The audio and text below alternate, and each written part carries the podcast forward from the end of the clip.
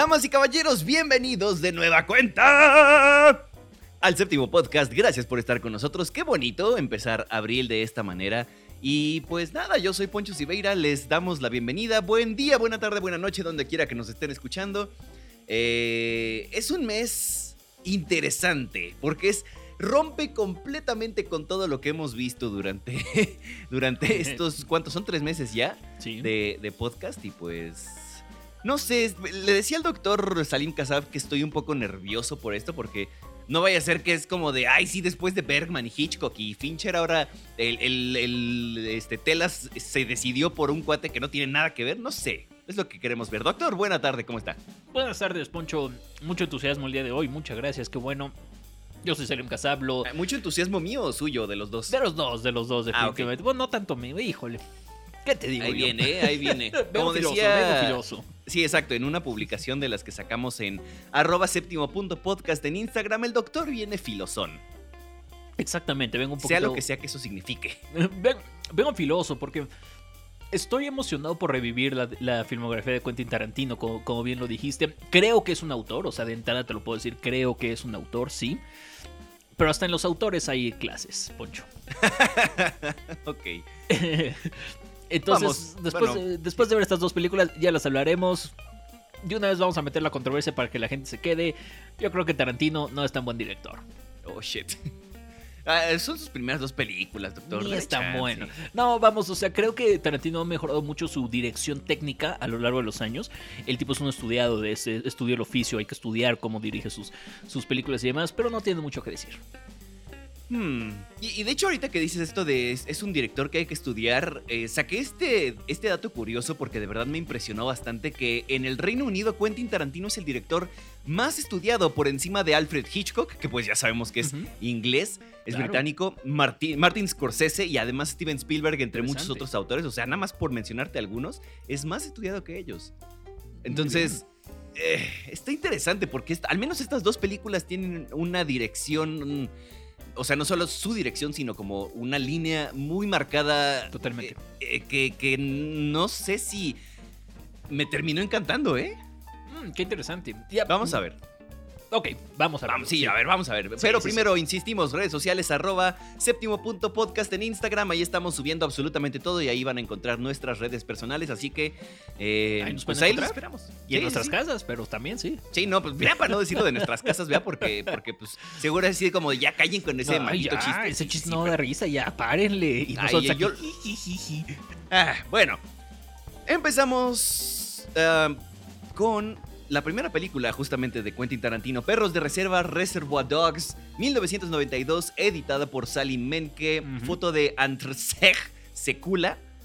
Así se llama el cuate. ah, o- sí, sí, sí, Entonces, o sea, Sécula. Andr- Creo que se pronuncia sécula. eh, No es- suena es- medio feo, ¿no? O sea, sí. Pero pues eso no es su culpa. o sea, Bueno, es pues sí, nuestra. Y por supuesto, el famosísimo, bueno, ahora famosísimo, escrito y dirigido por Quentin Tarantino. Ahora famosísimo, exactamente. Sí, sí, sí. En su momento era como pues, un intro cualquiera, ¿no? I guess. Pero, pero pues, sí se, hay playeras que, que marcan el escrito y dirigido por Quentin Tarantino, o incluso nada más el escrito y dirigido por con esa tipografía como ya clásica. Exactamente. Lo que no podemos negar, doctor, es que, si no todas, la mayoría de las películas del señor Tarantino han sido una influencia eh, apabullante en Sí. nuestros días, Sí. en nuestra cultura en general y... Sea lo que sea y tenga que decir lo que tenga que decir, si es que tiene algo que decir, que es lo que vamos a descubrir, Ajá. el hombre ha tenido mucha, mucha influencia, definitivamente. No puedo negarte nada de eso. Es un director de cultura pop. Eh, muy dirigido hacia la cultura pop. Entonces el tipo se especializa, no necesariamente intencionalmente, en crear momentos para la cultura pop. Y eso lo ha hecho con, me atrevo a decir, con cada una de sus películas. Casi Ca- cada una. Sí, y, y cada una eh, influyendo de diferente manera, como teniendo momentos icónicos diferentes que tienen un estilo, sí, pero Sí. cada uno tiene su esencia, tiene su onda, tiene su, su corazón, por así decirlo. ¿no? Totalmente, Entonces, sí, sí, sí.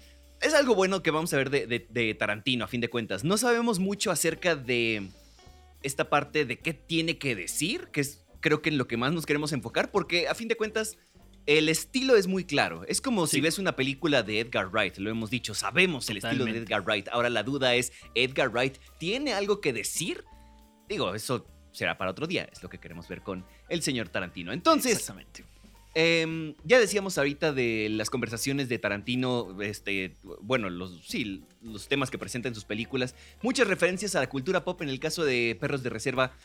Empieza con una conversación de la canción Like a Virgin de, de Madonna, ¿no?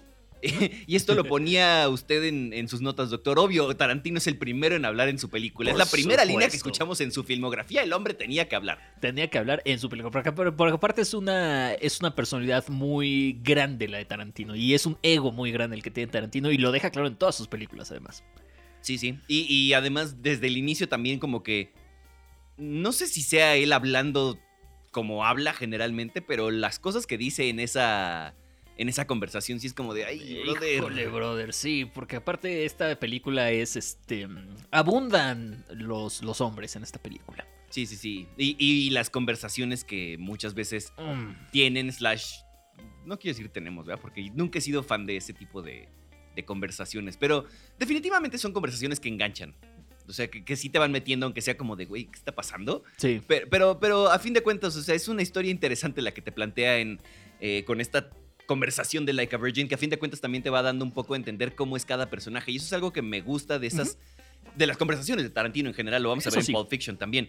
Son conversaciones muy, muy, muy casuales que te enganchan y, te van dando a entender un poco del contexto de cada personaje. Totalmente de acuerdo contigo ahí. Y creo que hay, hay, una en especial que a usted le gusta mucho en Pulp Fiction. Ya, ya llegaremos a. hay hay varias, este, varios diálogos en Pulp Fiction que me gustan, ¿eh? Ah, ok, es que, bueno, yo, yo nada más de lo que leí, hay uno en especial que, que, sí es también como landmark. También hay uno en, especial que me, que me, gusta mucho, definitivamente. Tarantino precisamente hace referencia a preguntas sobre una persona que se llama Toby Wong. Y pues no tiene nada que ver, no tiene, no agrega nada a la película. Yo solamente voy a decir que son spoilers de lo que vamos a ver el siguiente mes. ¿Ya se decidió, doctor? Sí, creo que sí, ya me decidí. No, no, no, piénselo. Híjole. o sea, es que, es que sí me late, pero, pero tengo más entusiasmo por otro. Lo veo, lo veo, lo veo, lo veo. Pero bueno, no importa. Si no, igual y yo me voy con él en. ¿Qué va a ser? ¿Junio? Junio. Ok. Em, desde el principio también te dejan muy claro esta onda del.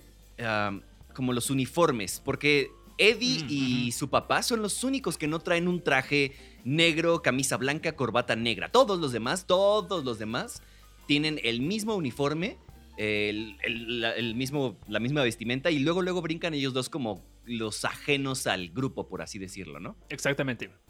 Y pues sí. Es, exactamente un cue visual de, para hacer énfasis en, ellos dos y en que los, los demás son el equipo. Y son los que van a valer chorizo, básicamente. Exactamente. Y justamente vemos una, una plática. Y aquí empezamos con las temáticas recurrentes de Tarantino. La xenofobia. Y en general odiar a todas las personas que no son, que no son hombres heterosexuales blancos.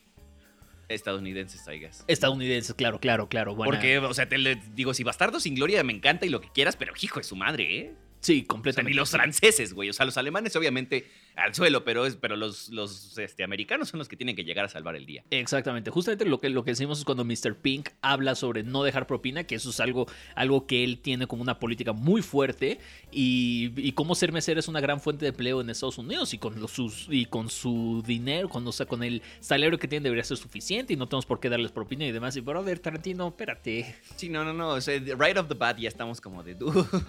Ok, eh, I mean, está bien. Espero que lo cambies. Spoiler, no lo va a cambiar. Al menos en estas dos. este. Bueno, llegamos a los títulos al inicio. Ya, este, ahora clásicos, insistimos. Eh, y que a fin de cuentas. Ya teníamos 20 años más o menos de películas que, que se ponían los títulos al final. Entonces, esto es definitivamente lo que pone usted, doctor. Es una muestra de amor a las películas clásicas. Completamente. el hombre, sabemos, no, bueno, no, según yo, no estudió cine como tal. Dice, eh, no, para hacer cine no necesitas ir a estudiar cine, sino ir a la escuela del cine, algo así. ha dicho. Y es que él lo que hacía era ver las películas. Creo que alguna vez trabajó en una especie de blockbuster, videocentro o lo que sea. Es correcto, sí. Y, pues ahí de pronto era como de, ah, pues ¿qué nos vamos a llevar? Esta, pues va, y se la llevaba y viva y todo ese rollo. Entonces, el cuate creció con muchísimas películas y mucha cultura pop, parte de su influencia en su estilo, definitivamente. ¿Alguna vez escuché esta, historia o me contaron esta historia? No he encontrado otras, otras fuentes que la verifiquen, no he buscado tampoco. Que decía que un amigo retó a Tarantino a ver todas las películas de Blockbuster, él aceptó y, lo, y, cumplió el reto. Siento que en algún lugar también lo he escuchado, ¿eh? pero igual no, no puedo decirte si sí o si no. pero, venga. Pero sí. Este. Llegamos a esta primera clásica escena sangrienta de Tarantino, doctor. Perfecto. Una, una persona que fue que, que le acaban de disparar y está sangrando en la parte trasera de un coche. Y se está muriendo. Así este, está este, todo paranoico, ¿no? O bueno, no sé si paranoico, sino mm, asustado, pues. Desesperado. Exacto. Sí, O sea, sí, pero, sí. pero hasta, hasta, hasta chistoso de alguna manera que el, el cuate, cómo está reaccionando, ¿no? Exactamente. O sea, generalmente cuando alguien se está muriendo es como de. Pobre cuate, sálvenlo, lo que sea. Este güey es como de. "Jeje, se está muriendo, ay, pobre chico. Sí. Bueno. Exactamente. Ah, este. Esto que pone usted del muy ingenioso momento de escritura. Sí, no ingenioso de qué divertido, sino que realmente por, por mero ingenio. Es, o sea, porque recordemos que es la primera película de Tarantino con un presupuesto muy limitado, o sea, al nivel de que los, los actores tuvieron que usar sus propios trajes porque, porque no había presupuesto para comprar trajes para los, para los actores. Y entonces, en vez de mostrar lo que pasó durante el asalto, que hubiera requerido bastante dinero, te saltas completamente eso y nos muestras a la persona, o sea, lo que pasa después, de, después del asalto. Generas tensión y generas misterio. Muy bien. Sí, sí, sí. Digo, el presupuesto se lo gastó prácticamente en una canción, entonces. Hijo de su madre. Pero sí, e- es, es interesante cómo ha resuelto el hombre también los problemas de, de budget, de presupuesto. De bueno, no problemas, sino que sabe administrar muy bien su lana. Sea lo que sea que le den, lo administra muy bien y lo resuelve muy bien. Entonces también kudos a, Eso es cierto. a Tarantino por eso. Es cierto, sí. Incluso con las de más grande presupuesto, eh, como pues, Bastardo sin Gloria, como este Django, por ejemplo, ¿no? Once Upon a Time in Hollywood, sí. Once Upon a Time, sí. Pe- Pero, pero, por ejemplo, Hateful Eight siento que igual se resolvió con un budget más limitado, no lo sé, vamos a verlo después. Eh, y se resolvió bien. Pero ya veremos, ¿no? Sí, sí, sí. Anyway. Luego este, tenemos este intercambio casi. de, de conversación donde dice, oye, solo maté a un policía. Ah, ningún humano de verdad. Entonces ahí es Tarantino, Tarantino dándonos a entender lo que él opina de la policía. Pretty much un fuck the police. Sí, sí, sí. Mm. Y después lo vamos a ver todavía, más Todavía intenso, peor. Hijo de su madre. Eh, y, y la clásica escena también ya de un personaje prendiendo un encendedor y un cigarro, ¿no? Ajá. Que, que, pues, también lo vamos a ver después en, en, en Pulp Fiction. Creo que en todas las películas lo vemos, ¿eh? ¿En todas? Estaría, estaría Creo que sí. interesante pensar en eso. Sí, pa- Para empezar, sí, de en las que estoy pensando, sí, ¿eh? Sin bronca. Ahora, la historia es contada como por episodios, ¿no? Eh, eh, como si fuera... está- estamos en la línea de tiempo y de pronto nos regresamos al pasado para conocer más acerca de un personaje, de Mr. Blonde, de Mr. Pink, bueno, de Mr. Pink creo que no, pero este, de todos los demás, ¿no? Eh, que de nuevo es esta narrativa no lineal que Tarantino hizo muchísimo más famosa con, con Pulp Fiction, ¿no? Digo, bueno, que la retomaría y lo haría mucho, de mucho mejor manera, pues. No es que él lo haya inventado ni nada. Y Es- ahí, dígalo, dígalo. No, no, no, no, yo me iba a seguir. Ahí tenemos la primera escena desde una cajuela. O sea, una picada viendo hacia, hacia enfrente porque sabemos que la cámara está dentro de la cajuela y dos personajes, en este caso dos personajes viendo hacia adentro de la cajuela. Son tres, ¿no? Tres Son, personajes. son dos en Pulp Fiction, sí, porque son, son tres en, en- Son Mr. White, Mr. Blonde y Mr. Pink en esa, en esa cajuela. Que de hecho, eh, igual es súper famoso. Lo que me decía usted, y ahora encuentro ya las relaciones entre. eh, los que no saben, eh, ten- Doctor y yo teníamos un programa antes que se llamaba Rock Your Senses. Y en él hacíamos una especie de. ¿Teníamos? Bueno, o sea, tenemos. O sea, sí, sí sigue existiendo, pero estamos fuera del aire ahorita. Este.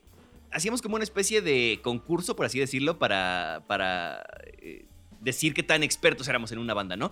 Yo hice uno en Ramstein y el doctor me hizo una pregunta del video de Duhast en qué película se basó y yo no tenía ni idea en aquel momento. De hecho, acabo de ver Perros de Reserva por primera vez. Y creo Uh. que incluso esa escena de la cajuela es replicada. Hay muchos momentos de, de- de esa película que están replicados en el, en el video musical. Y fue hasta ahorita que lo volví a ver que fue como de, ah, qué interesante. Y entonces me, me acordé mucho de Ramstein en esa escena de la, de la cajuela. Nada más, este, Muy bien. fun fact, I Ya, guess. ya vemos de, ya vemos de, de dónde viene. Sí, sí, sí.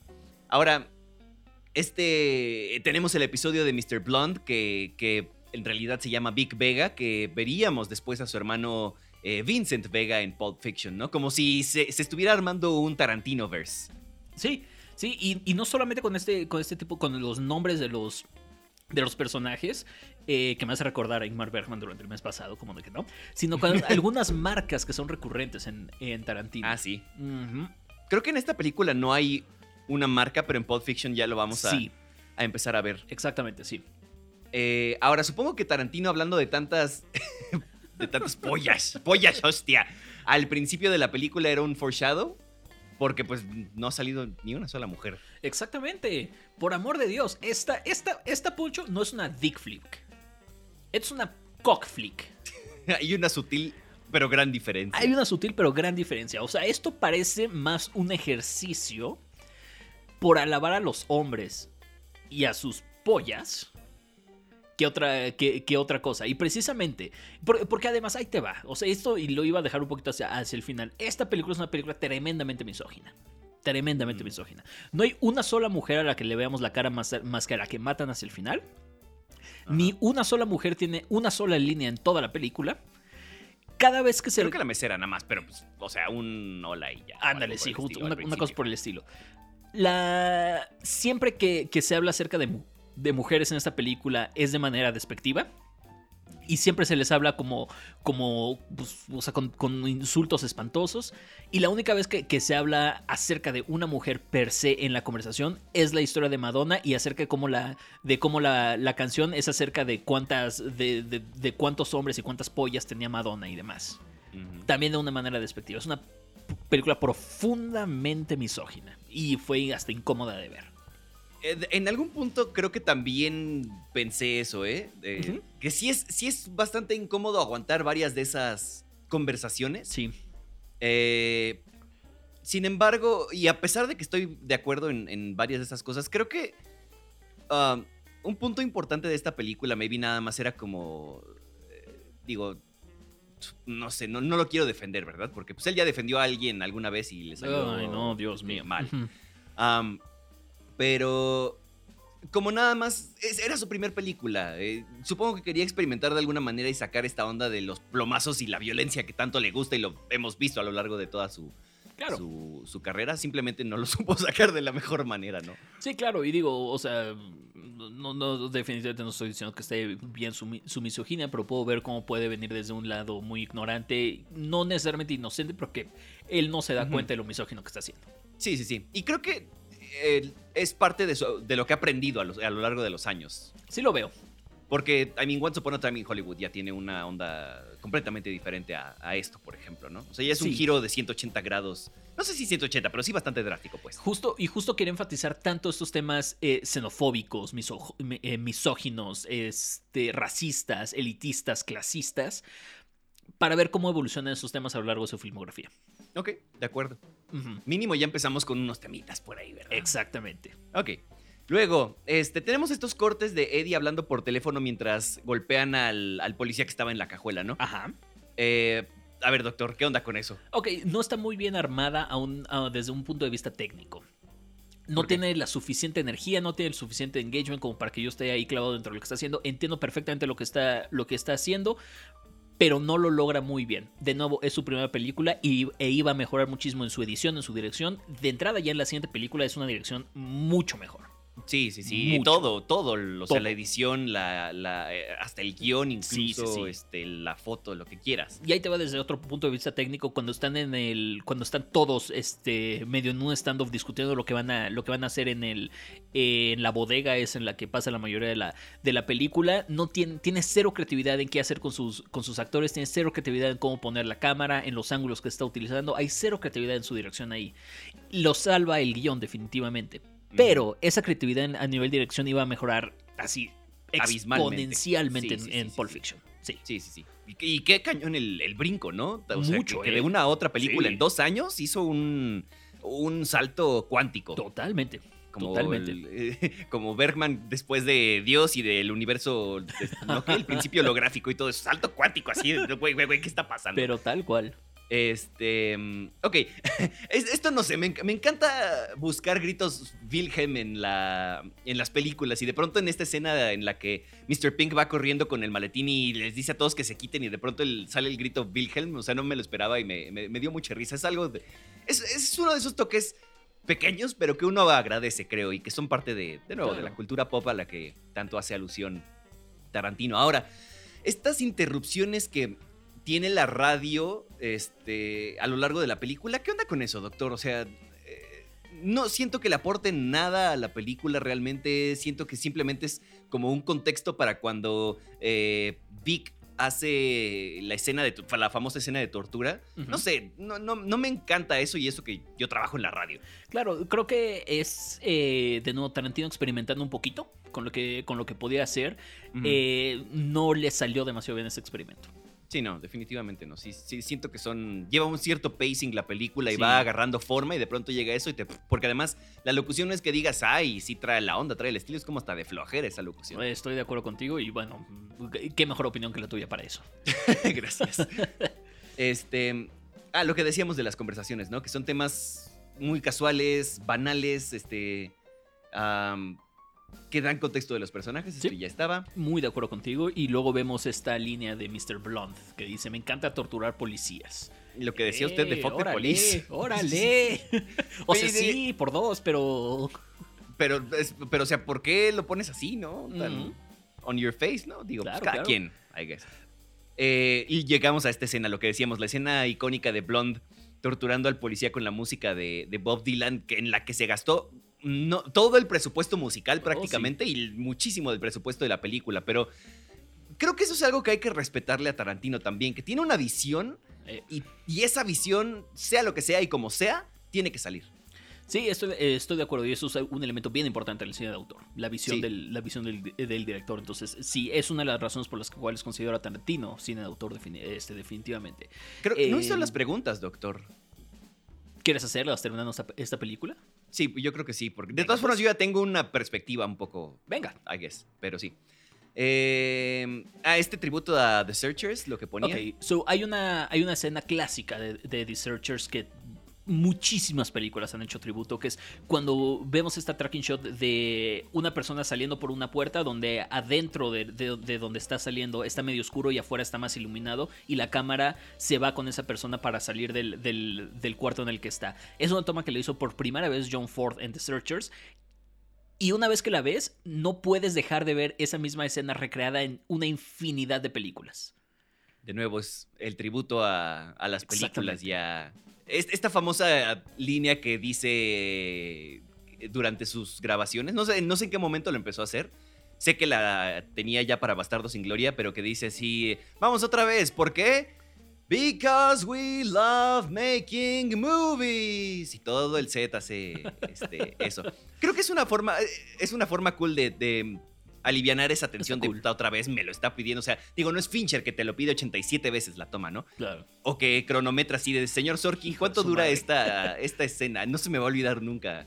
Eh, entonces, vamos, no es que sea algo tedioso, pero lo hace más light y a fin de cuentas le gusta lo que hace y eso de nuevo es De acuerdo. eh, parte de, de lo grandioso de, de Tarantino. Siento que le estoy echando muchas flores nada más porque yo elegí este autor, pero realmente no, me- no, es- no lo considero de mis autores, bueno, de mis directores favoritos, anyway.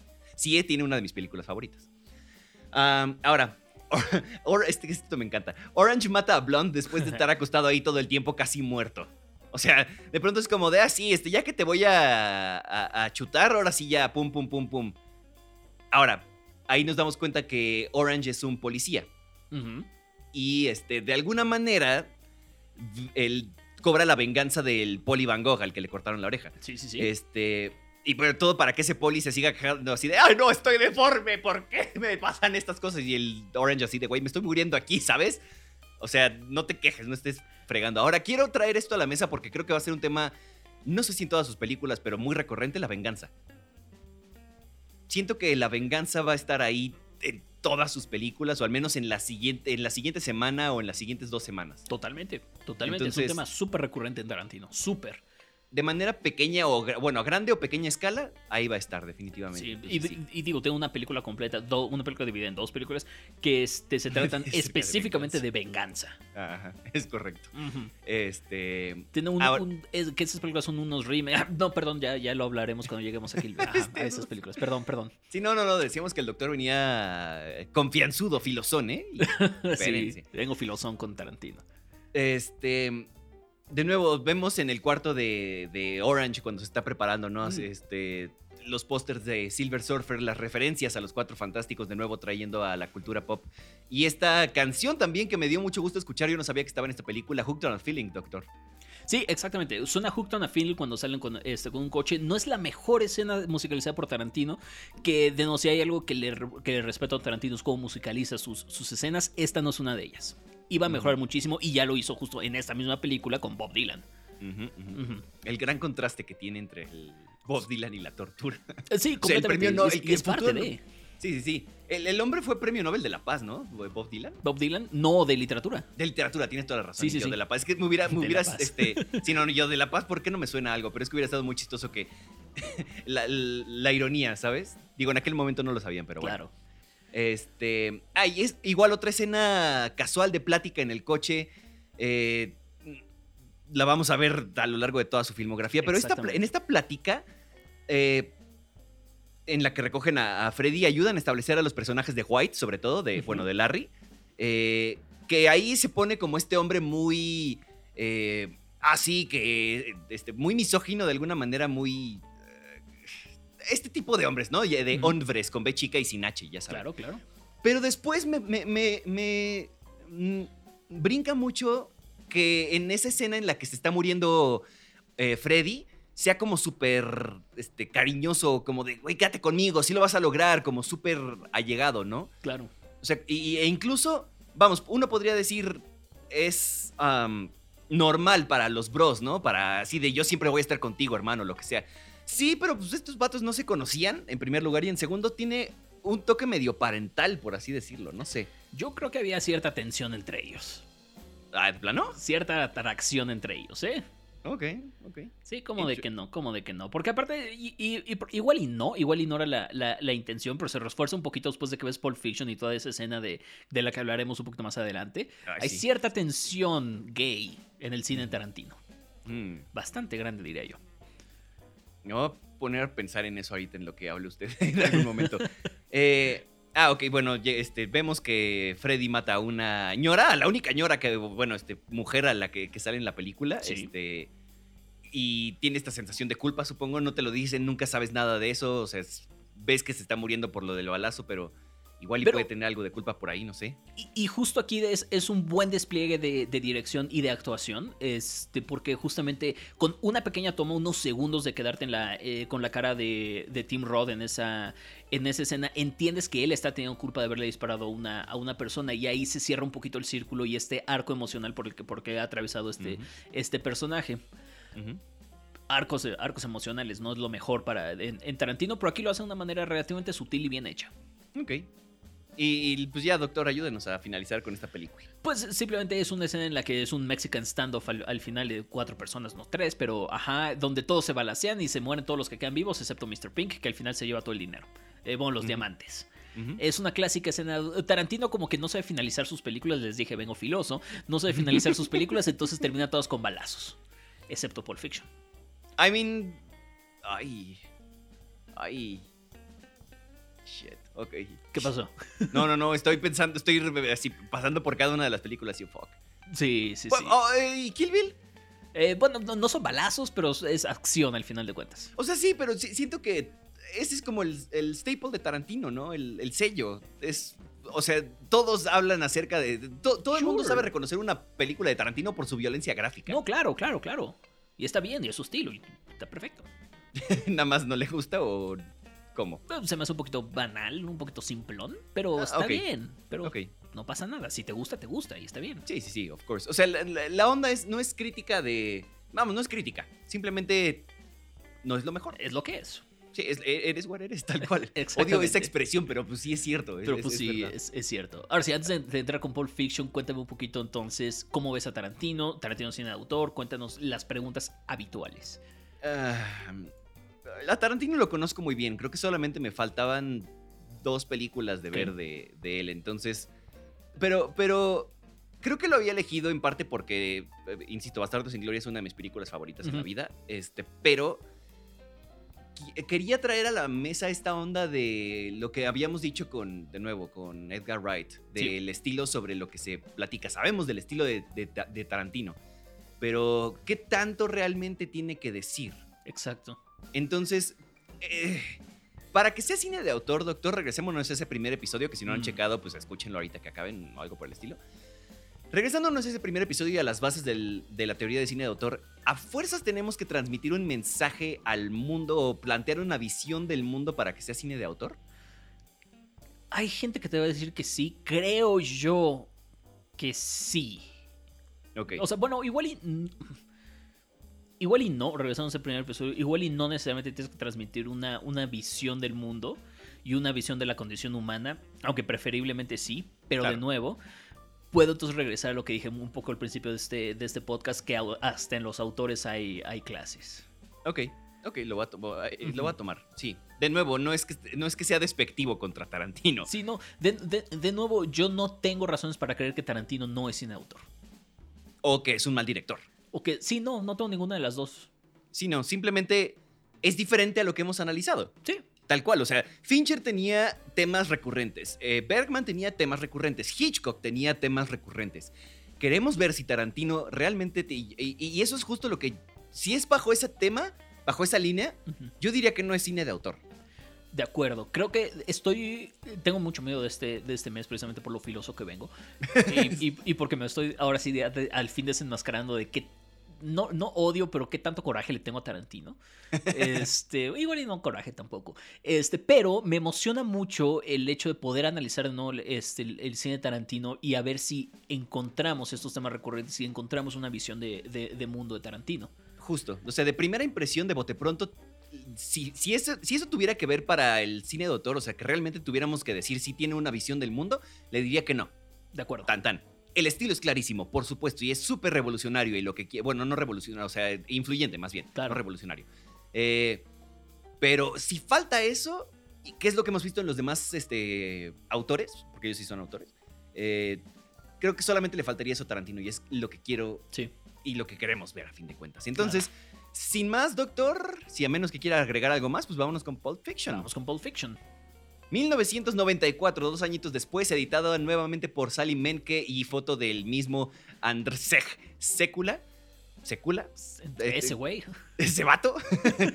y por supuesto, escrita y dirigida por Quentin Tarantino. Ahora, primera colaboración con Uma Thurman y con Sam L. Jackson, que son súper recurrentes en la filmografía de. Tarantino, sobre todo Samuel L. Jackson. O sea, son dos películas en las que no ha salido el hombre. Incluso en Bastardo sin Gloria narra la película, o sea, aunque Sí, no salga a cuadro.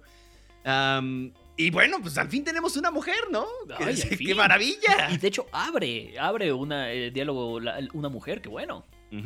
Y, y esa escena, de nuevo, conversación este, casual, mm, que le tira esta onda de sí, ya saltamos un banco, ya te da contexto de los personajes, pero también te enseña un poco de, de, de lo que piensan de todo el rollo. Entonces, creo que esa escena, y junto con los títulos, se hicieron también muy famosos por la forma en la que tomaron bueno, este, tomaron pants down, por así decirlo, a la gente en el 94, ¿no? O sea, así como de, Sí. ay, güey, está, está- está muy bien hecho. ¿Qué tiene Tarantino con los diners o estas coffee shops como los restaurancitos de carretera gringos, eh?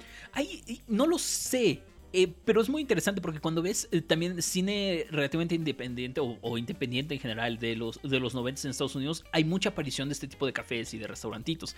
Eh, Natural Born Killers tiene una escena muy importante también en uno de estos, de estos por acá. Wim Wenders los retoma muchísimo en París, Texas también. Es anterior a esto, 10 años exactamente antes de Pulp Fiction, pero también. Sí, y, y, sabes, creo que representa un poco lo. Eh, el contexto en el que se desarrollan ese tipo de personajes. Exacto, que no siempre lo vemos en las películas grandes porque pues igual ellos no lo saben.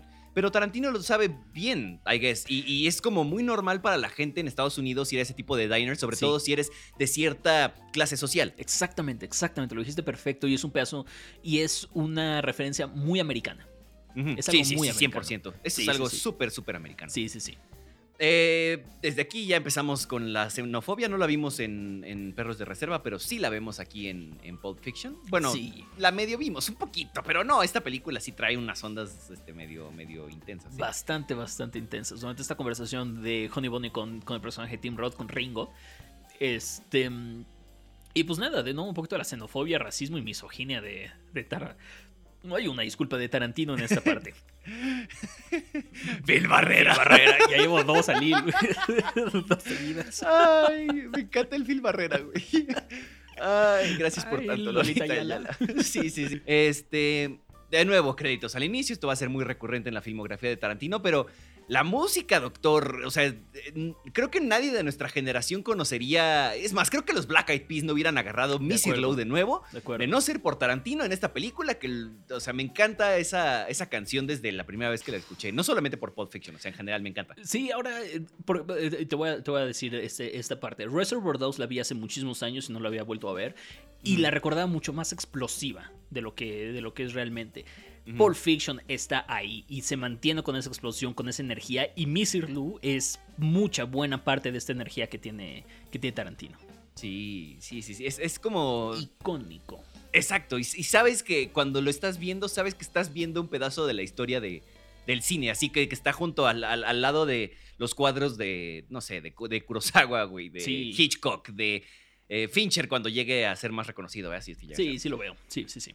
Em, y ahora también sus conversaciones siento que se vuelven más interesantes. Eh, que de nuevo dan contexto de los personajes, pero que van más allá de lo. de las cosas banales como lo de eh, Like a Virgin, ¿no? Como mucho, muy misógino de alguna manera. Esta conversación que tienen Vincent Vega, el hermano de Vic, justamente, y, este dude que siempre se me olvida, Jules.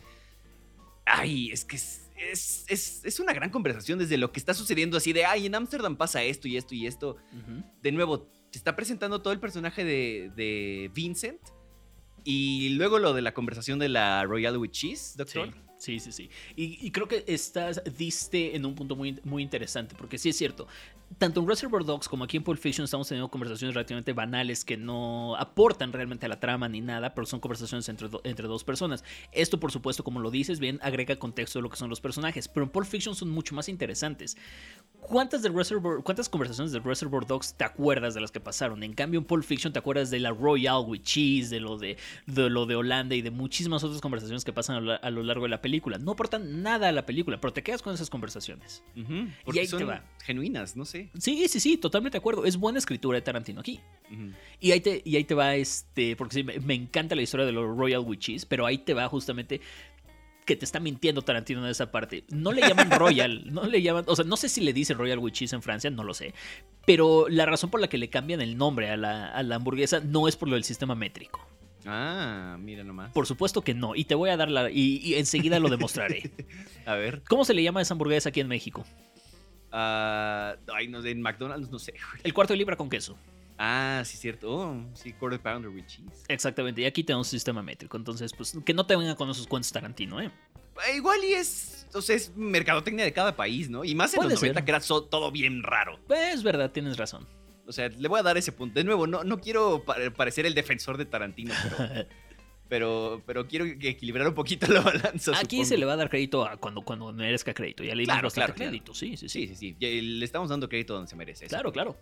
Eh, ya hablamos del Tarantino Verse del hermano de Vic Vega y de Vincent Vega, junto con los em, cigarros Red Apple y con ah, las Big Kahuna Burger, que ya vamos a, ver en un rato más. Siempre quiero probar esas hamburguesas, caray. Sí, se me, porque además, o sea, es que esa línea de This is a tasty burger. exactamente. Ay, es que, mm. ¿por, qué tiene tan buenos diálogos, esta, bueno, tan buenas líneas esta película? Esa es mi escena favorita de Pulp Fiction la, hasta el salmo, bueno, no el salmo, el pasaje bíblico. El Ezequiel 25, 17. 25, 17. Sí, sí, Es que el doctor no lo sabrán ustedes. Bueno, no sé si pueda ventanearlo, doctor. Ah, dígalo, dígalo. Ok, este, lo de. Es muy conocedor de la Biblia. Gracias. Muy, conocedor de la Biblia. Eh, eso, eso, es algo que siempre le he respetado al doctor. gracias, gracias. Conoce ese, eh, ese libro que tanto le gusta a Peña Nieto, ¿verdad? Este, la toma de la cajuela otra vez, que es lo mismo de Perros de Reserva, solo opuesta y con dos personas en vez de tres. Pero vamos, es, el, es un estilo que ya está empezando a, hacer este Tarantino desde su primera y segunda película. Eso es de respetarse. Totalmente. Eh, esto del mismo inicio, la conversación en un restaurante. Ah, ok, esto se me hizo muy interesante porque las dos películas empiezan completamente iguales. Empiezan con una conversación en un restaurante planeando un asalto. Y luego la siguiente, la siguiente secuencia es una conversación en un coche. Es cierto. Se me hizo muy interesante. Mm, no lo había notado. Sí, sí, sí. Vaya, vaya. Lo noté apenas ayer que, vi las películas. Bueno, mm. Pulp Fiction. All right. Eh, ah, obvio, empiezan los fetiches fatales. ¿Cuál fue la primera? ah, sí, sí, sí, el masaje de pies, por supuesto. El masaje de pies, exactamente. O sea, bueno, este, lo vamos a, ver. Pero ve, otra vez estos, estos tintes gay, de erotismo gay. ¿Tú me darías un masaje de pies a mí? Ah, sí, sí, sí. Y ahí, sí. Eh, em, no bueno, sí, sí, sí, ok, lo, lo tomo, lo tomo. Eh, de nuevo, esta onda de los uniformes, el trajecito, este, Claro. la corbatita, ya saben, ¿no? Este, creo que es parte del estilo. Lo que decíamos de los Big Kahuna Burgers y Cajuna los, eh, Red Apple. Ajá. Ah, Me encanta esa Es- línea. sí, no, no. e- Esta línea de mi novia es vegetariana, lo, lo cual mí me hace a mí vegetariano. O sea, no puedo comer hamburguesas, ¿no? Lo dice este, Jules. Me quedé pensando así de. "Mm, ok. Ok, ok. Este. No voy a decir más. Este. Ahora, sientes la tensión en, en los batitos, ¿no? En los que están. A los que llegaron al departamento. Y esta es definitivamente una de las escenas más famosas de. No solo de Tarantino, de- del cine. Estoy completamente de acuerdo con- contigo y tengo que estar completamente de acuerdo en que lo que mejor hace a mi gusto técnicamente en dirección Tarantino es generar tensión. Y este es Sí. un claro ejemplo. Sí, sí, sí. Es Y- un claro primer ejemplo. Y de nuevo, lo que decía usted, lo, lo va a hacer mejor con todo y que este está muy bien, lo va a hacer todavía mejor. Y cuando llegamos a Bastardos sin Gloria, esa Es Poncho, que sí. no, no puedo, o sea, puedo, Oh. puedo odiar a Tarantino, pero esa escena, esa escena inicial es una de las mejores escenas, o secuencias del, del cine moderno. Sí, sí, sí. Punto una de mis final. también escenas Sí. favoritas en la vida. Sí. hijo de su madre. Em, bueno, tenemos, de- después de que de, de no haberlo visto desde Hitchcock, creo, o igual lo vimos con Fincher en algún momento, un MacGuffin de Me regreso. encantó que hicieras esta, Y este aprendí, aprendí Me algo de encantó Hitchcock. que hicieras este, este apunte. Muy bien, sí, MacGuffin, el portafolio que con algo brillante que, que algo tiene adentro que nunca nos enteramos que tiene, es un MacGuffin. Pero que es bellísimo. Exactamente. Según este, al final, este, Ringo, yo, el Beatle, el Ringo. Exactamente. Y la clave 666, eso no lo había visto. Sí, la clave del portafolio es 666 y muchas veces me ha tocado, ya sabes, a fans de Tarantino de- dándote como de por qué Pulp Fiction es tan buena película. Y no, pero la clave es 666 y ah, órale, brother. Ay, no, pues espérense, sí, no, no, no. este, no, sí que no tienes estén- 13 años. sí, sí, sí, te llamas Carlitos Messi 16 en Rocket League. Exactamente. Ay, saludos a Carlitos Messi 16. Nunca lo vamos a olvidar. Nunca. Ay, no. Y al tren, ¿verdad? Tampoco. Este. Ahora tenemos narrativa no lineal de nuevo, ya lo que decía el doctor, ¿no? Este, después de conocer a, a Vincent y a Jules, vamos con Butch. Y sim- similar a lo que pasó con, con Reservoir Dogs, ¿no? Como que conocemos a otra persona, pero no tiene que ver, pero sí tiene que ver, pero no lo sabemos y así. Ahora, Eh, también sí. los he, he encontrado muchísimos fans de Tarantino diciéndote que Pulp Fiction es una película revolucionaria y que cambió el cine.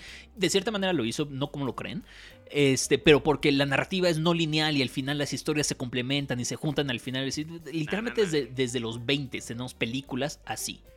Y ya había libros así. Entonces, realmente no trae nada nuevo a la mesa. Lo hizo muy bien. Claro. Lo hizo muy bien. Pero no es fue primero. revolucionario. Sí, ni de cerca fue el primero en hacerlo. Es bueno, es, está bien hecho, sí. Sí. ¿Revolucionario? No. No. O sea, vamos, vatos. O sea, eh, Black. Ok, lo- es que estoy intentando poner un ejemplo musical, pero digamos, Black Sabbath, este, revolucionario, maybe. O, sea, o que- no sé, este. No, no encuentro un buen ejemplo. Es que iba a decir, o sea, de- decir que Black Sabbath hizo el, el invento del amplificador con distorsión, eh, o sea, no. No. Es, Fueron los este, Cooks. Sí, exacto, fueron los Kings, los, los. Cooks, los Kings, sí, de Kings. Este, entonces, hay una diferencia. Sí. Lo usaron, eh, Black Sabbath lo usó muy bien, por supuesto, pero ellos no lo inventaron, igual. Tarantino. Tarantino no lo inventó, no es revolucionario, pero lo hizo muy bien. Exactamente. Definitivamente. Eh, yo y mis ejemplos de Merol, porque no tengo, no se me ocurre otra cosa. Está bien, está bien. Eh, ah, esto de Jules cobra la venganza de Marcelus, obviamente en esta escena de este, Ezequiel 2715. ¿Lo dije bien? Sí, ese que Ok. 25 17, 25 17. 25, Por- porque además 17. es un versículo de la Biblia que habla, que habla de venganza. De la Tal ira cual, de sí. Dios tomando venganza. Y, y tal cual es el, el- el- la furia de Dios que va a, a castigar a los que le hacen daño a sus hermanos. Exactamente. Ezequiel es un libro bien agresivo en la Biblia. Me gusta. Ay, es Ezequiel. ¿Quién le hizo tanto daño al Ezequiel? Ay, ¿quién Ezequiel. No sé. Igual y Dios. ¿Qué? Este, sabemos que habla con Marcellus Wallace, eh, Butch, por la descripción de hace rato, ¿no? Que decían, ¿cómo es este. ah, eh, qué- What does Marcellus Wallace look like? O sea, ¿qué, qué Does parece? he look like a bitch? Es buenísimo. What Todo- todo English, eso. motherfucker, do you Do you speak? ese diálogo a mí me gusta mucho. Sí, ahí El sí. Say What Again, también hay Double Dare You. Sí, sí, sí. Sí. playeras con Es clásico, es excelente, es súper memeable, Sí, sí, sí. súper referenciado. Excelente. Y, y después, o sea, ya vimos cómo es, ya sabemos cómo es Marcellus Wallace. Es negro y está pelón. Y de pronto tenemos esta escena de un cuate negro, pelón, porque lo vemos por atrás, sabemos que es Marcellus Wallace. ¿Por qué después dice, ah, sí, vas a hacer trabajo para Marcellus Wallace? Dude, no era necesario, ¿sabes? O sea, o sea, digo, no sé, es una quejita que tengo por ahí. Maybe es muy estúpida, pero. Súper de acuerdo contigo, ¿eh? Ok, qué bueno. lo dijiste perfecto, lo dijiste perfecto. Bueno, después vemos esta parte de, de- de manejar después de las drogas. Niños, no lo hagan en casa, por favor. No lo O sea, hagan, él porfa. puede, dec- puede decir así de, ah, sí, sí, estoy manejando bien. Porfa, no lo hagan en casa. Vean el lobo de Wall Street si quieren ver cómo realmente van a acabar si hacen eso. Oh, ¿verdad? sí. Este, hijo de su madre. Llegamos a uno de los memes y stickers de nuestra generación cuando Vincent Vegas llega a la casa de los Wallace. Y así el Mía le está hablando a través del altavoz y el duda así de, ¿qué, qué- what, what the ¿Qué, fuck? qué está pasando? Y pues sí, uno de los grandes memes, gifs de nuestra generación. Y, y súper in- sin intención, ¿no? Pero la gente lo encontró y pues dijo, pues, ¿por qué no? Pues jalo, pues muy bien, está cool. Sí. Y luego una toma específica de, las, de los pies de Mía. Por Bueno, supuesto. No sería la última, lo va a hacer mejor. Exactamente. Y La sobre- frase que hemos dicho toda la- todo el podcast. Y es cierto, es cierto. Sí, sí, sí. Y ahora, el restaurante al que llegan, este, se me fue el nombre, es- tiene un nombre el restaurante, está repleto de referencias a los 50, particularmente de películas, pero en general de muchas cosas. Sí, totalmente. Y empiezan a platicar este Mía y, y Vincent, ¿no? Acerca Gran de apunte que este, ¿eh? ella iba a, a salir en un show. Bueno, grabó un piloto y no sé qué. Y eran Fox Force 5, algo así. Y eran cinco Fox, ¿no? Fox porque son Foxies, o sea, como. es- no, no sé, no sé qué traducción tenga al español, pero como coquetón, I guess. Quiero creer. Ajá. Ah, eh, five porque son cinco y Sí, sí. este. Force, pues porque son agentes, ¿no? Pero dice que Fox 5, su especialidad era el sexo, así tal cual. Eh, dude, o sea, ya, ya regresamos a la misoginia. Bájale tantito, no seas así. Sí. Y después, en esa misma conversación, poquitas líneas después, Mia dice que ella, su trabajo era. eh, su especialidad eran los cuchillos, ¿no? Y siento que esto es como un foreshadow de que ya Tarantino quería hacer algo con. con lo que terminaría siendo con Kill Bill. Ajá, que ya quería hacer un remake de Ladies. No, este sí, hacer Kill Bill, este, sí. Este men. Ay, me caes re bien. Em, Un Ah, poquito es- sustancia que nos da Tarantino en la siguiente línea. Ah, este, lo de los silencios incómodos. Sí, por fin ya, después de una película y media, o un cachito, ya por fin estamos escuchándolo hablar a él, ¿no? De alguna manera, de esto de los, de los silencios incómodos y que los silencios no son incómodos cuando estás con alguien especial y sabes que encontraste a alguien especial cuando, cuando estos silencios no son incómodos. De hecho, y creo que tiene razón, ¿eh? Es una línea bien bonita, de hecho. Sí, sí, sí. Y, y no sé si a partir de ahí hayan salido como otras ah, personas que lo hayan replicado, pero siento que lo he escuchado muchas veces y que es muy cierto. Sí. Y pues esto tiene 30 años ya casi ahí, güey. Entonces, eh, no sé, me gusta mucho esa, esa línea y me pareció que ya Tarantino por fin nos estaba hablando de algo que él pensaba. Al fin, de y de acuerdo contigo, sí. Sí, sí, sí. Entonces ahí hay un tema, maybe. Vamos a ver, personas especiales. Te voy a anotar por acá abajo. Mientras díganos lo que sigue, ¿no? Eh, vemos esta escena también medio, medio clásico, muy icónica del cine de Tarantino, de mujeres enfrente del espejo y de pronto vemos a Mia ahí con el pericazo y que se levanta así. Pues, pues sí, lo pusiste aquí, el pericazo. Pues que, me, me- o sea, es una escena que brinca, llama muchísimo la atención, ¿no? Porque están todas apiladas frente al espejo maquillándose y ella con el pericazo. O sea, no, no, no sé realmente qué quería decir con eso, pero, I mean, Claro. de nuevo el tema del, como estos estereotipos, misoginia, I guess, no sé. Siento que va por ahí, pero puede ser que no. Maybe Puede lo ser estoy que no. tantito. ¿Quién sabe?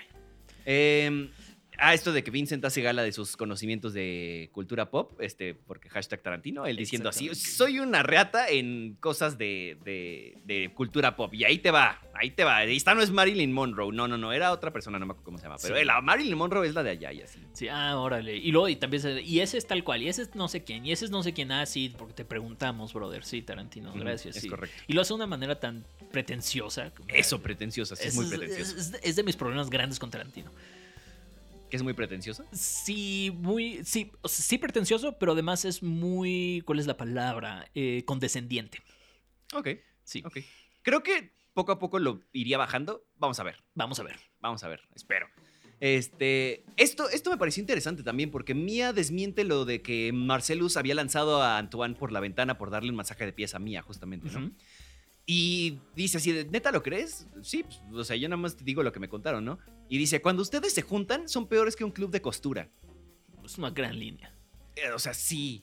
Pero siento que está intentando como re- este, quitar eso de la misoginia, pero cae en lo misógino otra vez un poquito. Sí, pero por lo menos está reconociendo que nosotros los hombres también somos así, somos chismosos, somos... Vivimos sí, por el gossip, Sí, también, definitivamente. chisme. Somos ventaneando también. Sí, sí, tenemos algo de ventaneando con nosotros. Y llegamos a otra escena icónica Híjole, del sí. cine en general. El bailongo twist. Travolta volviendo a bailar como en los viejos tiempos. Oh, sí. Y bueno, el doctor puso algo aquí seguido. Una disculpa. O sea, sí es una escena clásica, lo hizo muy bien y todo. Pero es una copia completamente de una escena de ocho y medio de Fellini. Ok. Y está bien. Y, y uno de los Ah. grandes problemas que yo tengo con, con Tarantino, disculpa, disculpa Sí, no, Poncho, no, no. Este, es precisamente que él insiste en que él hace referencias al cine, pero lo hace demasiado tan obvio, tan, tan ahí, que llega un momento en el que su cine se vuelve nada más un collage de referencias. Es justo lo que le quería preguntar, porque vamos, el ejemplo que se me vino a la mente cuando, cuando vi esa línea del rip-off horri- horrible fue lo que la gente decía de eh, Singing in the Rain en La La Land, que era un Mm. rip-off y no sé qué, o bueno, este sí. Entonces, ¿cuál es la diferencia entre que sea un rip-off y que sea un como tributo, un homenaje, como siento yo que lo hizo. Chazelle en, en La La Land? Estoy de acuerdísimo contigo, este, aunque definitivamente le hizo un tributo a la, a la escena, a la toma clásica de, de, de Singing in, the, in the Rain. El La La Land toma, toma muchísimo más de los musicales de Jacques Demy este, que, de, que de Singing in the Rain, defini- definitivamente. Ahora, la diferencia para mí recae en lo que estás diciendo y lo que estás agregando tú como, como director o como Mm. autor. Tarantino no agrega muchísimo más, más que, ah, mira, es una referencia. Y eso, y eso es todo. Chazelle sí lo hace muy bien en La La Land porque él está contando una historia y diciendo algo que él quiere decir utilizando elementos de otras películas, referenciando a otras películas. Lo voy a tomar. Ok. Solo quería traer eso. Muy buena pregunta. Para aclararlo y que entiendan un poco nuestro tren de, pe- de pensamiento. Sí. Este. Esta escena que sigue ya después del concurso de baile en la que Mia está bailando en su casa mientras este, Vincent está en el baño. Otra escena muy bien musicalizada por Tarantino y también la actuación de, de Uma Thurman le da toda la vida del mundo a esa escena, ¿no? Totalmente, totalmente. Eh, de no lo, lo decíamos, en Reservoir lo dijimos, va a mejorar en cómo musicaliza sus películas y de aquí para el real. Lo Sí, va a hacer muy bien durante toda su, durante toda su carrera. Totalmente. Ahora, esto de que Mia confunde heroína con perico, este, niños, porfa, no lo hagan en casa. Híjole, no. No sean así. No, y en el rollo en el que se mete, ¿eh? Ah, ya después de que pasa todo esto y llegan a la casa de este dude del, del traficante, lo que sea, este... Y dice, ok, vas a contar hasta tres y le vas a inyectar esto en el corazón a la Motley Crue, ¿eh? No sé qué tanta cual. referencia sea eso, ¿eh? Pero está interesante también saberlo. Entonces dice, ok, este... Ahí te va, cuenta, uno. Y elonga ese tiempo en edición así de para que se sienta súper, súper intenso. Sí, sé, sí. también siento que me gusta mucho. Y además esta aguja tamaño marca, marca Acme me... me- Tamaño me- marca Acme, me gustó muchísimo cuando Es que, o sea, es- una cosa espeluznante. O sea, con esa cosa te inyectan la espalda, la columna, bueno, la Inyectan espina. elefantes con eso. Sí, no manches, o sea, está cañón. Pero aquí no, voy, voy al corazón. O sea, esa, esa mujer se debió haber muerto no del, de la sobredosis, ¿eh? De que la apuñalaron en el corazón. Ok. Pero bueno, yo, yo qué voy a saber, no soy médico. Yo, yo, yo solo soy locutor. Eh, ah, si Marcelo se entera de lo que pasó, estamos en la misma cantidad de problemas, le dice este, Vincent y Mia le dice, no, lo dudo. Ah, no, no, no, al revés. Mia le dice a él y Vincent dice, lo dudo. Como que, Ah, sí, Eh, no, oh. se- sabe, sabe que no está en la misma cantidad de problemas. sí, no, o sea, que, Sí, que no. Marcelus va a querer a su esposa por siempre, amén. Y le va a perdonar lo que sea, pero al dude que la Ese puso en se peligro. muere. Sí, sí, sí, o sea, ese güey está muerto, no le han avisado. Exactamente. Y pues sí se murió, nada más que no se murió por. Sin nada más que no le avisaron. Sí, es, exacto. Eh, hay ese chiste del tomate que hasta se hizo TikTok. O sea, ya llegó, No a- sabía. a- ya llegó a nuestra. a- al día de hoy esta película. Al grado de que la gente está grabando TikToks con el chiste de mm, Papa Tomato, eh, Mama Tomato Baby Tomato. O sea, No sabía. ya llegamos a eso. Entonces, bueno, fun fact. Anyway, este, vemos al Butch pequeño con esta historia del, del reloj y lo que sea. Oye, el niño se parece a un buen a Bruce. Willis, ¿eh? Pero sí, cañón. pero ¿qué onda? Este, y nada más quería poner eso sobre la mesa también. Ahí te voy, ahí te voy con mi, mi gran problema con Pulp Fiction. Hasta ahorita llevamos una hora de película. Sí, ¿qué ha pasado? Es una excelente primera hora de película y luego tenemos toda la historia de Bruce Willis que es, para mí es la parte súper baja de la película. Para mí, Pulp Sí. Fiction, se quita solo de Bruce Willis, es una excelente, espectacular película, pero tiene un ritmo muy malo, tenemos una historia que no es tan interesante como las demás, y al final Pulp Fiction se vuelve una película a la que regresas por escenas, no para verla completa. Uh, sí es cierto, ¿eh? Porque incluso yo también ayer que la estaba viendo es como, ¿cuánto le falta a esta película? Y de pronto sí Exacto. fue como de, oh, ok. Y creo que no lo había notado, pero sí es mucho en parte por todo lo de, lo de Bruce Willis, ¿eh? Con todo y que Sí. tiene algunas cosillas interesantes. Totalmente. Pero, pero esta es la parte también que tiene más errores o más cosas que dices, dude, neta. O sea, esto de cuando eh, Christopher Walken está hablando acerca de los vietnamitas y dice sus manos amarillas y grasientas, Ugh. la xenofobia, todo lo que da, A ¿eh? O sea. Vietnam, flashbacks, eh, Vietcong Nazi Days, este, todo feo, ¿eh? Te- cuando Bruce Willis termina la pelea y todo y se va con esta chica con, este, ¿cómo se llama? La Ah, Villalobos. Fabián. No, este. Sí, Villalobos, no recuerdo cómo se, cómo se llama. Sí, sí, sí, porque anotamos el apellido, ¿verdad? Este, pero ella viene descalza y le tenemos que poner una, una toma a, ese, a esa patita, ¿verdad? Obvio. Este, ahora le pregunta Bruce Willis Villalobos, ¿qué es mexicano? Sí, no friegues, Tarantino. Pero espérate, falta. Y hay, hay uno que de verdad me- me- es, es- rosa en ese punto de no sé si lo está haciendo a propósito o no. Ahorita lo, lo decimos. Ok. Que creo que también Tarantino está muy consciente de que, bueno, no sé si muy, pero siento que está consciente de que hay cosas de, de Estados Unidos que son una tontería o como muy exageradas. Y lo dice este, en esta línea de, Claro. soy americano, nuestros nombres no significan un demonio. Es una buena línea también. Sí, siento que de alguna manera está consciente de esto de ser americano y que, eh, pero no sé, lo voy a poner sobre la mesa en la siguiente línea. Ajá. Y, y hay que dar un poquito de contexto también político histórico de, de Estados Unidos, porque en el 94 era el mero auge y el, y el punto cúspide del, del grunge, que fue una, una, una respuesta musical a los tiempos que estaba viviendo Estados Unidos en ese momento, porque había muchísimos pueblos, no pueblos, pero personas marginadas, y que no estaban siendo escuchadas y que no estaban teniendo voz durante ese momento. Y creo que aquí Tarantino está haciendo un poquito de, de referencia a eso también. Ok. Mm, ok, ok.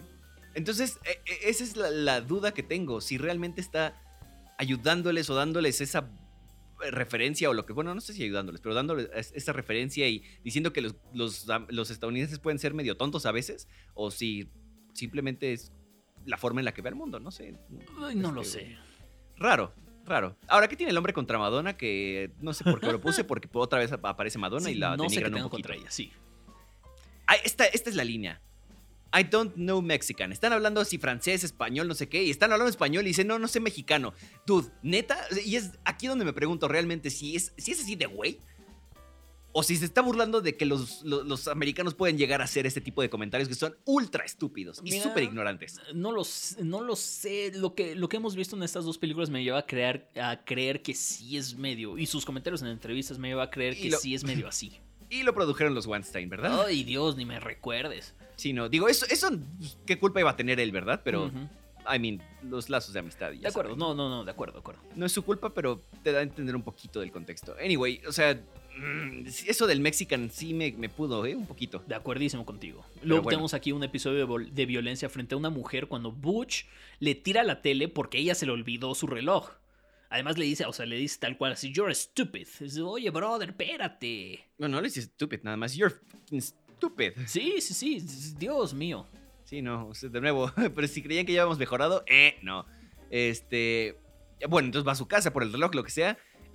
Llega, se prepara unas Pop Tarts que al final ni se come, o sea, las deja ahí. Ese hasta me dolió. Sí, no, no, no. O sea, los- con las. Pop Tarts no, güey. Sí, no, no, no desperdicias unas Pop Tarts. Por favor, que no se llamaban Pop Tarts, pero pues, son Pop Tarts. Es correcto, sí, sí. ¿Y quién deja un arma ahí así? En, ah, sí, voy al baño y la dejo en la cocina. O sea, está bien que no te la lleves a todos lados, pero no la dejas ahí nada más al alcance de cualquiera. No de sé. acuerdo. Bueno, el Vincent mal, ¿eh? Mal. Por eso les digo que el doctor tiene razón con esta parte que sufre mucho del pacing y además tiene muchos como errorcitos o cosas que son como... eh, Sí, no sé. totalmente. Y luego aquí tenemos una escena donde atropella a Marcelus y es una escena que se me hizo igualita a, cuando atropellan a... No me acuerdo quién fue en Reservoir Dogs, que lo atropellan y vemos cómo se estrella el parabrisas. Son dos escenas muy paralelas que está insistiendo con un, con un estilo Tarantino desde aquí. Sí, sí. Luego, cuando despierta Marcelo, son obvio puras mujeres las que están alrededor, porque pues, hashtag chismosas, según Obvio, obvio. el hombre. Y obviamente cuando este, empiezan a disparar, le disparan a una ñora, ¿verdad? O a una chica, porque, pues, ¿por qué no? Porque, Exactamente. pues, no sé si te lo ganaste por chismosa. Óyeme, Tarantino, espérate, Sí, exactamente. Las está castigando por ser unas chismosas. espérate. Qué feo. Y ahorita Sí, no. llegamos a, esta, a esta escena de violación con BDSM. No tengo idea qué está pasando aquí. Yo tampoco. No, No. tengo idea. Pero bueno, eh, por lo menos tenemos un tema recurrente, que es poner al policía como el villano. Sí, sí, sí. Y pues Y- bueno, por lo menos ya, ya lo vimos anteriormente, aquí lo estamos viendo de, de nuevo. Y ahora tenemos una escena en la que uno de ellos cierra una puerta de una manera muy específica, muy enérgica. Y cuando la vi, me recordó muchísimo a, a Leatherface en Texas Chainsaw Massacre, la original del 74. Y luego, un poquito después, Butch toma una motosierra. Y dije, híjole, siento que aquí de nuevo Tarantino está metiendo un poquito de, de referencia. Solo para después tomar una katana japonesa y luego, y para, para decirnos, hey, quiero hacer un remake de, de Lady, de, pero quiero hacer Kill Bill algún día. Y pues sí lo va a hacer, ¿verdad? Y lo va a hacer. Eventualmente. Pero eso toca hasta dentro de dos semanas. Es chicos. correcto. O bueno, dos episodios y ya están disponibles. Em, Butch regresa a salvar a Marcellus para salvarla, para, para- o sea, para salvarle la vida, pues sí, sí, sí. Este, siento que obviamente es venganza contra los vatos que, que lo encerraron. Claro. Ahí está la venganza otra vez. Pero ¿qué tanto es venganza contra Marcellus? Así de esto le va a doler en el orgullo. Esto, esto me va a dejar a mí y siento que le va a doler más a él a pesar de que lo estoy salvando, o sea, porque no me va a poder hacer nada. Sí, es, es, es un gran. Es, es, es- una buena conversación esa, porque a- este se me hace uno de los momentos más interesantes a un nivel personaje que tuvo Tarantino en esta, en esta película, porque sí, Marcellus, Marcellus Wallace es una persona tremendamente viril. Según, según él, según, según la película. Y después de lo que le pasó, ¿qué tanto siente esa virilidad atacada a sí mismo? Ujú, ujú, ok, sí. Y después, bueno, tenemos a un Chopper porque pues no podía faltar algo así de, de estadounidense, ¿verdad? Eh, ¿Se le olvidó su, su reloj? Se- más bien, eh, creo que lo, lo escribí un poquito mal. Al, al guion en general se le olvida el reloj. El reloj Así que es eh, como, deja es súper importante, ya no. Exactamente. Hay una escena específica para contarte la importancia del reloj y simplemente desaparece. Ujú, Ya no lo volvemos a, a ver, es cierto. Eh, ah, bueno, regresamos otra vez con la historia de Vincent y Jules y les disparan y entonces no les pegan ni una vez y Jules dice esto es un milagro, es obra del Señor y lo ve como una señal para, para retirarse. Ahora, en la escena del, del café después, dice, ¿sabes qué es la intervención divina? ¿Sabes qué? Si, si se voltea y dice, Vincent, ¿sabes lo que es la inter- eh, intervención divina? No, Tarantino, no sé lo que es. Porfa, ilústranos con tu sabiduría. Sí, yo también pensé así como, pues es súper obvio, ¿no? Obvio, todos saben, pero pues ya ves. Pero pues sí. Eh, de nuevo un personaje que le acaban de disparar en el asiento trasero del coche. Bueno, este, ya está muerto, pero sí, sí. ya, ya, sí, sí, Esto ya, no sé por qué brincamos así. Eh, ah, y obvio, Tarantino tenía que salir a cuadro, ¿verdad? Pero para hacerlo horrible, ¿eh? Pero o sea, fatal. asqueroso. mal, mal, mal. O sea, el güey que se dedica a dirigir, por favor. Creo que en Django lo va a hacer mejor, pero hijo de su madre, aquí sí lo hace, pero feo, ¿eh? Sí. Ah, y directamente a la cámara diciendo la N-word. O sea. ¿cuántas veces lo dijo ya también, Como eh? tres o cuatro veces. Y, y es cierto, creo que, es, que empieza a contratar actores negros, nada más como una mera excusa para poder decirle N-word en sus películas. Porque en Perros de Reserva lo dijo y no tenía ningún actor negro. Exactamente, lo dijo. Y aquí él directamente a la cámara lo dice como tres veces. ¿Qué te Mm. pasa, brother? Sí, sí, este es mi pretexto. eh, pues, pues, bueno, que aún así Samuel Jackson lo ha defendido a pesar de todo lo que Spike Lee le, le ha dicho y todo el rollo. Órale. Son dos puntos de vista interesantes porque Samuel L. Jackson no lo considera ofensivo, sino como parte de su cultura o como algo así. Y Spike Lee sí le dice así como, güey, o sea, son mis ancestros, todo lo que luchamos, todo lo que, Claro. para que sigas diciendo, o sea, no estés... pegando". Conversación muy interesante. Sí, sí, sí. está- estaría bueno hablar un poquito acerca de eso en próximos episodios de este triángulo de pelea y defenso- defensas y así. Bueno, este. Esto no. seguir- Ah, de nuevo se está quejando de que el- la gente que, que no tiene una residencia legal o un trabajo así que le dice, Ah, ¿vas a andar manches, de, sí. de vago por el mundo? Este, le dice bum, no sé qué exactamente se traduzca al español, pero vas a andar de vago por el mundo sin residencia ni nada, vas a ser de esas personas como de, o sea, dude, hay personas que no la tienen tan sencilla, you know? Exactamente, ¿sabes? O sea, no es así de fácil, brother. Sí, no, no, no. o Estás sea, hablando desde tu burbuja de privilegio. es correcto. ¿Qué más, doctor? Luego, la línea que tiene Honey, este, Honey Bunny del principio no es la misma que tenemos en esta escena. Cuando regresamos al fin a esta escena de la, del restaurante, cambia un poco la línea. Sí, y se me hizo una muy buena anotación. No sé si fue error de edición o simplemente es como otra perspectiva, así como de lo que escucharon eh, Vincent y Jules y lo que escucharon ellos dos, no sé. De nuevo, abierto a interpretación, puedes decirle error o puedes decirle este, una cosa de personajes. Claro. Eh, hay mariachi sonando en la cocina, obviamente, porque dice fuera de aquí mexicanos por los que están en la cocina, pero por supuesto que sí. Obviamente. Digo, mínimo es mariachi, mínimo es mariachi, di que no puso música española, porque hay gente que pone música española y dices mexicana, no estén fregando. Es verdad, es verdad, sí, sí, sí. Julius le perdona la vida a Ringo y habla de cómo cambió por Dios y que es solo una persona que sigue tratando de cambiar y de ser buena. De nuevo cita el pasaje de Ezequiel que estaba enojado. Este, Exactamente. Ezequiel el enojón. Eh, y al fin tenemos un poquito de carnita para trabajar después de que tuvimos una al mero principio y ahora de nuevo tenemos más carnita, doctor. Sí, y, y- y se me hace interesante ver en retrospectiva este final de Pulp Fiction. Se me hace de sus mejores finales, de hecho. eh, porque no termina en una balacera entre todos, entre todos los personajes. Y de hecho termina en, esta, en, en Tarantino diciendo, hey, todos somos humanos, todos estamos tratando de mejorar. Eh, traten de ignorar toda, la, toda mi, mi xenofobia y toda mi misoginia y clasismo que acabo de, de- acabo de, de poner en esta película. Pero, hey, todos estamos tratando de mejorar y pues todos podemos mejorar. Por lo Sí. menos es un final bonito, por lo menos es esperanzador, ¿sabes? Sí, digo, no sé qué tanto lo vaya a mandar por el excusado en las próximas. Exactamente, pero exactamente para eso estamos aquí. Sí, es correcto, para destrozarlo. No, nada más para analizarlo, sí. No me había dado cuenta, ¿eh? Pero leí unas cosas después y muchas cosas pasan en baños. Sí, o sea, cuando matan a cierto. Vincent, eh, Vincent igual cuando está en el baño así de, este, en el restaurante, ah, muchas cosas pasan en los baños. Y alguna vez leí, no sé qué tan profundo sea este análisis, doctor, pero que eso significa que las cosas que pasan son como pues, la popis, como los baños. Oh, ok, ok. Puede Este, ser. Lo veo, lo veo. No sé, se me hace una comparación un poquito banal, pero I don't know. Yo qué voy a saber, yo solo soy el locutor. Anyway, así terminamos con estas dos películas, doctor, que nos prolongamos un poquito, pero pues siento que Tarantino nos va a dar mucho de qué hablar, no necesariamente para analizar, pero sí para hablar. Eh, la próxima semana, o el siguiente episodio, continuamos exactamente con eh, Quentin Tarantino. ¿Qué vamos a ver, doctor? Vamos a ver Jackie Brown y Death Proof. Ahora estamos rompiendo un poquito la, la cronología de las películas de, de Tarantino, pero es en pro de, poner- de poder analizar las dos, Lady- las dos Kill Bills en la siguiente semana de esto. Sí, así es. Entonces, pues la próxima semana Jackie Brown y Death Proof, así que no se lo vayan a perder o en unos segunditos si, si van a echarse el que sigue.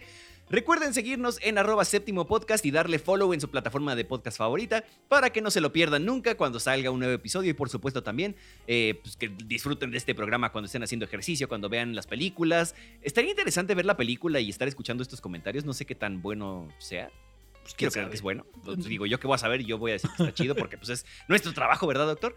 Eh, en tu hora de relajación, lo que gustes. Así que tú disfruta de este podcast, es tuyo y pues nos escuchamos pronto. Doctor, muchas gracias por acompañarme a revisar a Quentin Tarantino por primera vez. Gracias, Poncho. Muchísimas gracias. Nos escuchamos eh, próxima semana, próximo episodio, en una semana, en unos segundos. Ustedes díganos cuándo. Eh, yo soy Celio Casab, estuve acompañando al profe Poncho Rivera del otro lado de Atizapunk, de Atizapunk, no, de Lo Más Verdes. Este, también. sí, como de que no. Entonces, pues nada, nos escuchamos en la próxima entrega donde seguimos hablando de Quentin Tarantino. Hasta entonces, damas y caballeros, gracias. Yo soy Poncho Siveira. Buen día, buena tarde, buena noche, donde quiera que estén. Y muchas gracias, arroba séptimo punto podcast. Ahí los esperamos y hasta la próxima.